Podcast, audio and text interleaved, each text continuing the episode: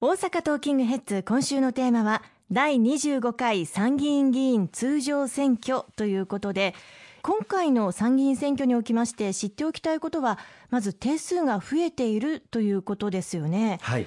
これは一票の格差を是正するために定数が変更になっているんですよね。おっしゃる通りでして、参議院選挙というのは大体選挙区が都道府県単位になっています。一部合区されているところもありますけれども、その一票の格差が3倍以上あったんですね。前回平成28年の時の選挙の格差、埼玉県選挙区が一人お一人が持っている一票の価値というのが大変低くて、格差が3.08倍あった。うん、つまり、埼玉県民の方は、まあ一番価値の高い県に対して3分の1ぐらいしか一票の価値がないという状況。これを打破するために、まあ、今回定数を埼玉県については1ずつ増やしていただくということを法改正をさせていただいたんです。2018年に成立しました改正公職選挙法によって参議院の定数は6増になりました。しかしまあその結果格差は3倍を切ることができましたよね。そうですね。格差が縮小しまして3倍を切る今回の一票の格差の是正を行ったということは一歩前進だというふうに考えています。しかしながら合わせてまあ比例についても定数増をする、うん、まあこれはあの選挙区が民意を集約をする。要するに県民の方々のご意見をいただいていろんなご意意見ある中で、大阪であれば4人しか選べない。あるいはもっと人口の少ない県であれば1人しか選べない。そういった少ない人数に民意を集約をしていくというのが、まあ、選挙区の役割であるのに対して、比例区というのは全国比例区になりますので、どちらかというと幅広い民意を反映をしていくという役割を持つのが比例区になります。その選挙区と比例区のバランスというのをこれまで歴史的に参議院というのは重視をしてきまして民意を集約する選挙と民意を反映する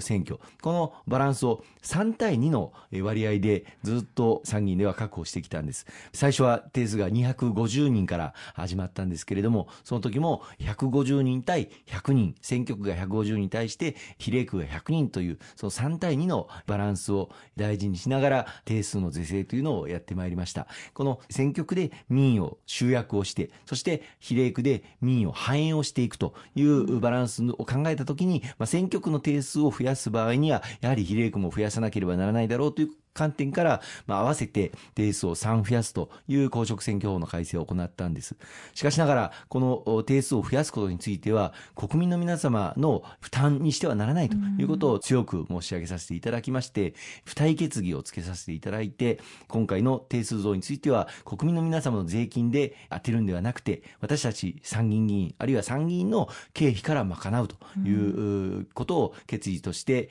表明をさせていただいて、長らく与野党間の議論しましたけれども、歳費の中から賄うことができるという法律、まあ、自主返納という形ですが、成立をさせていただくことができました。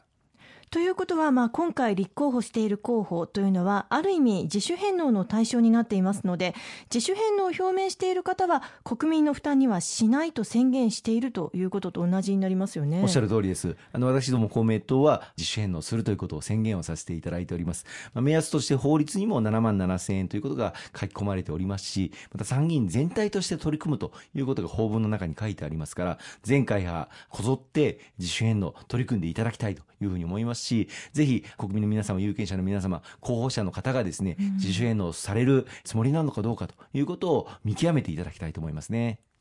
そして今回いろんなアンケート調査の結果などを見てみますと、えー、参議院選挙の争点として経済再生と思っている方が多いなというふうに感じます。消費税増税が決まっていますので対策にしっかりと取り組んでいただきたいなというふうに思いますね。そうですね。あの経済再生最重要課題だというふうに思っています。おかげさまでこの6年半安定した政権基盤のもと15年近く日本はデフレの経済がずっと続いてまいりました。2008年にはリーマンショックもありました。そこからの立ち直りを一日も早くやっていかなければいけないと取り組んできた経済再生が、まあ、着実に成果を出してきているというふうに思います。6年半の間間に新しく働くことができる方々が384万人増えてまいりましたし、また、あの、有効求人倍率が全国どこでも1倍を超える。つまり、仕事を探していらっしゃる方々が、それ以上に仕事の数があると。仕事を見つけようと思えば見つけることができる。うん、まあ、以前6年半前は仕事を探しても仕事がない。失業率も極めて高止まりをしているという状況だったのを大幅に改善させていただくことができたなというふうに思っています。また、あの、企業の活動も非常に活発になっていまして、あの、経常利益は6年半前は83.6兆円だったのが、それから35.1兆円も増加をさせることができて、まあ、日本の景気経済、この6年半の間に着実に回復傾向を生み出してくることができたというふうに思っておりまして、これをさらに力強く推し進めていく、その力を有権者の皆様に与えていただきたいなと思っています。まあ私自身子供を育てながら現役で働く世代ですので教育費が軽減されたり賃上げされたり、まあ、そういった政策の実現というのは本当にありがたいというふうに思います。またあの低所得者対策も行ってもらいたいというふうに考えますが、そのあたりはいかがでしょうか？いや、おっしゃる通りでして、あの、今、やはり少子高齢化ということが日本にとって大きな課題になっています。また人口減少という、この所与の課題があります。これをどう乗り越えていくのか、国民の皆様と一緒になって考えていかなければいけない。そのためにも、教育費の負担の軽減、諸外国と比べて日本は就学前の幼稚園あるいは保育園の教育費の負担が諸外国と比べて極めて高い。また、小中中学校は義務教育ですけれども、中学校を卒業した後、高校あるいは高等教育、ここにかける負担というのが極めて高い。これをやはり改善をしなければ、本当はもう1人、あるいはもう2人子供を産み育てたかったけれども、教育の負担がかかるので、諦めてしまわれる、うん、そういうご家庭が、まあ、アンケートを取っても非常に多いそういう希望出生率というのが、まあ、満たされていない日本社会というものを改善をしていかなければいけないんですよね。そのためには、幼児教育の無償化、あるいは高等教育の無償化、これを進めていく必要があるんですが、それには大変な財源を必要といたします。この莫大な財源をどうやって確保していくのいかなければならないのかということが、これまで大きな課題だったんですけれども、今年の10月、消費税率8%から10%に引き上げさせていただきます。この増収分を活用させていただいて、幼児教育の無償化、そして高等教育の無償化、これを今年の10月、そして来年の4月から進めることができることになったということを、どうかご認識をいただければというふうに思っています。まあ、この消費税率を引き上げるのか引き上げないのかということについても、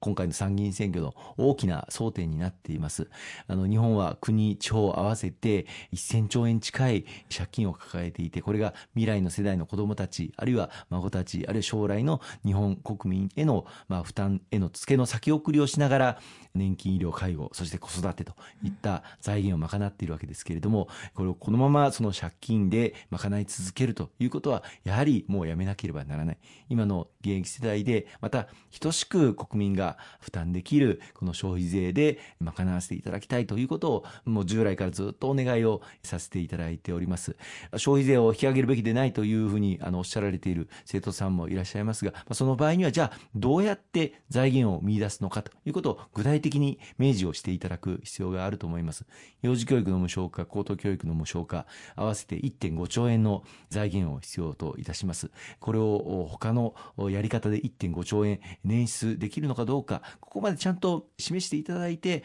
消費税増税凍結ということをちゃんと訴えていただきたいなと思いますね。ありがとうございます。後半も引き続きお話を伺っていきます。